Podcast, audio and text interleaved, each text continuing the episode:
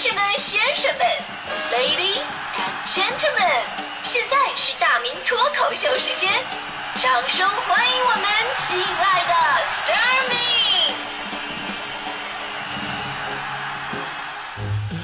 好，欢迎各位来到今天的大明脱口秀，我是大明。呃，平时生活当中啊，我发现很多人的血统当中呢都有老师的基因，那干点什么呢都能跟你说的头头是道哈。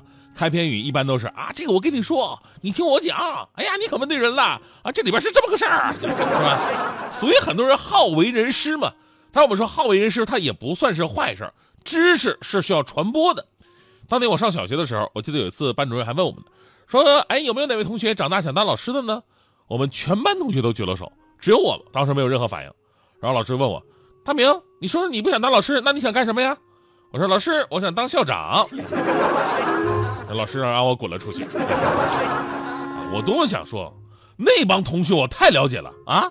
他们举手想当老师，那真的是为了什么传道授业解惑吗？根本就不是。老师，你不要天真了，他们根本就是为了省钱，想要什么没收学生的就可以了嘛。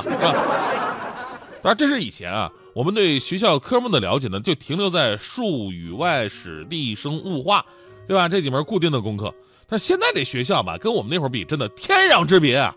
当然也是我孤陋寡闻啊，我是最近我才听说，说咱们北京的很多小学，都已经有冰球的课程了。所以我前两天我特意了解了一下，现在为了丰富孩子们的兴趣爱好，何止北京啊，全国很多地方的小学都开设了一些我们那会儿根本都想不到、也都不认知的一些运动。什么帆船啊、马术啊、高尔夫啊、攀岩啊、击剑啊，说到击剑，我真的特别羡慕你们，因为啊，这个没有能够成为一名优秀的击剑运动员，是我一生的遗憾。我小的时候惹父母生气了，他们就拿那个衣服架一顿怼我，那时候我闪的可快了。我这要当时好好培养培养，我肯定成为天下第一剑。我这个。但是还有很多学校啊不满足这个状态，有的学校甚至找机会让优秀的学生家长来给学校讲一堂课，对吧？内容更是五花八门。当然也是建立现在家长很多都是高学历啊，本科毕业那遍地都是。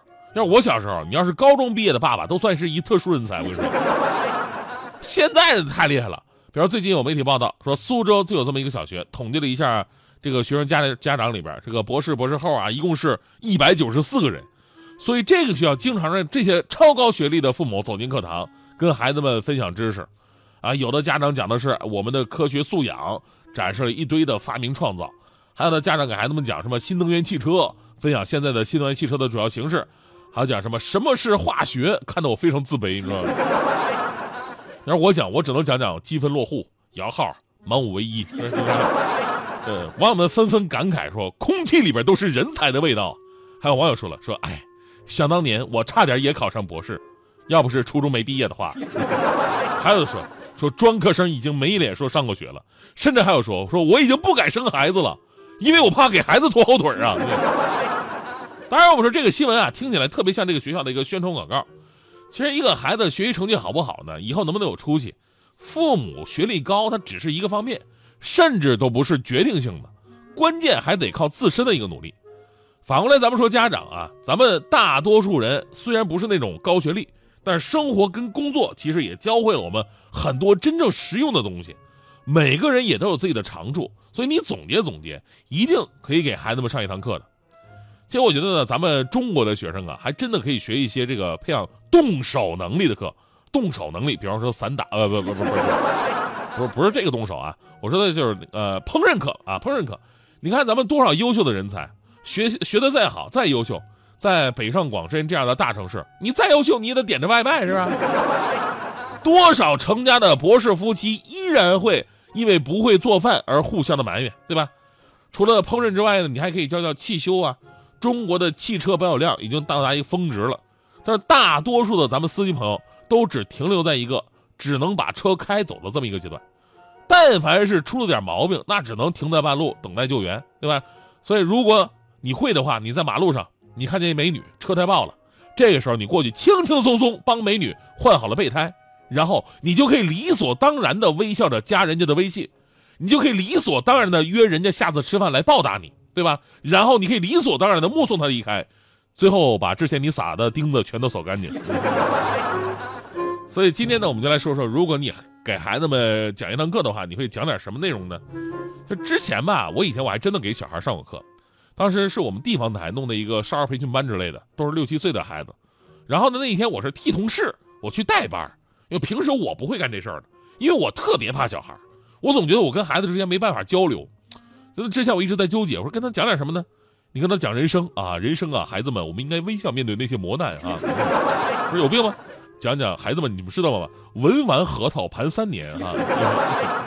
后来我干脆决定了，就讲我的专业吧，播音主持，对吧？播音主持我科班出身，我还有的那种训练技巧都是专业的啊。结果去的时候发现，其实跟我想的完全不一样。这个年龄段的孩子，你教什么并不重要，重要的是你能让他们安静下来，注意到你已经很了不起了。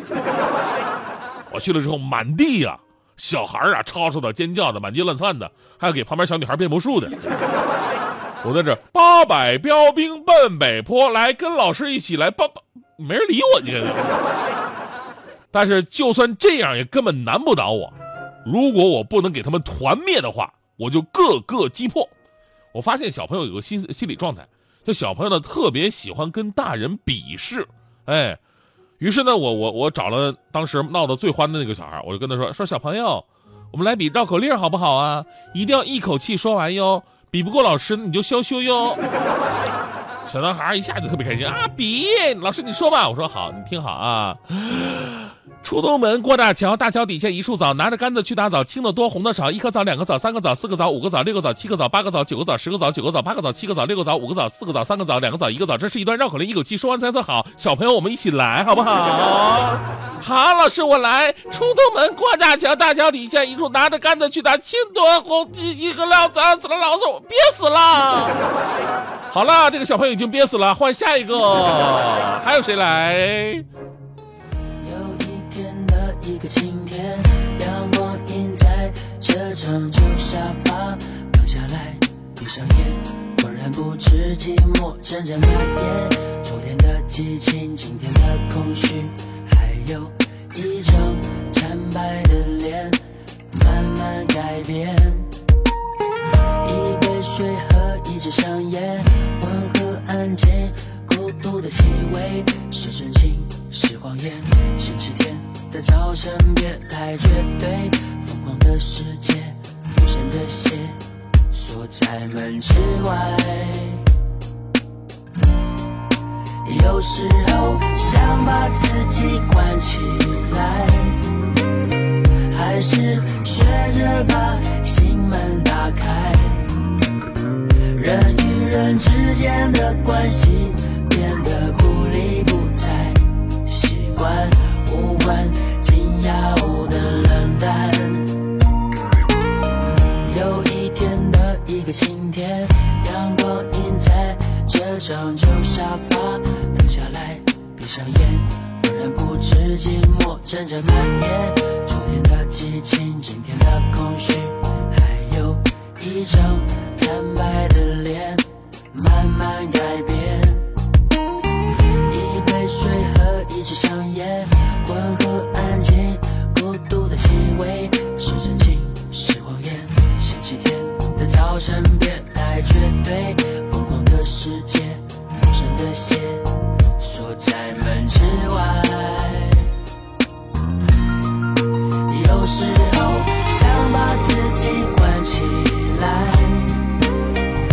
还是学着把心门打开。人与人之。间的关系变得不理不睬，习惯无关紧要的冷淡，有时候莫名其妙哭起来。难道这就是自愿不希望像飞鸟一样自由自在？谁不希望啊？谁不？希望，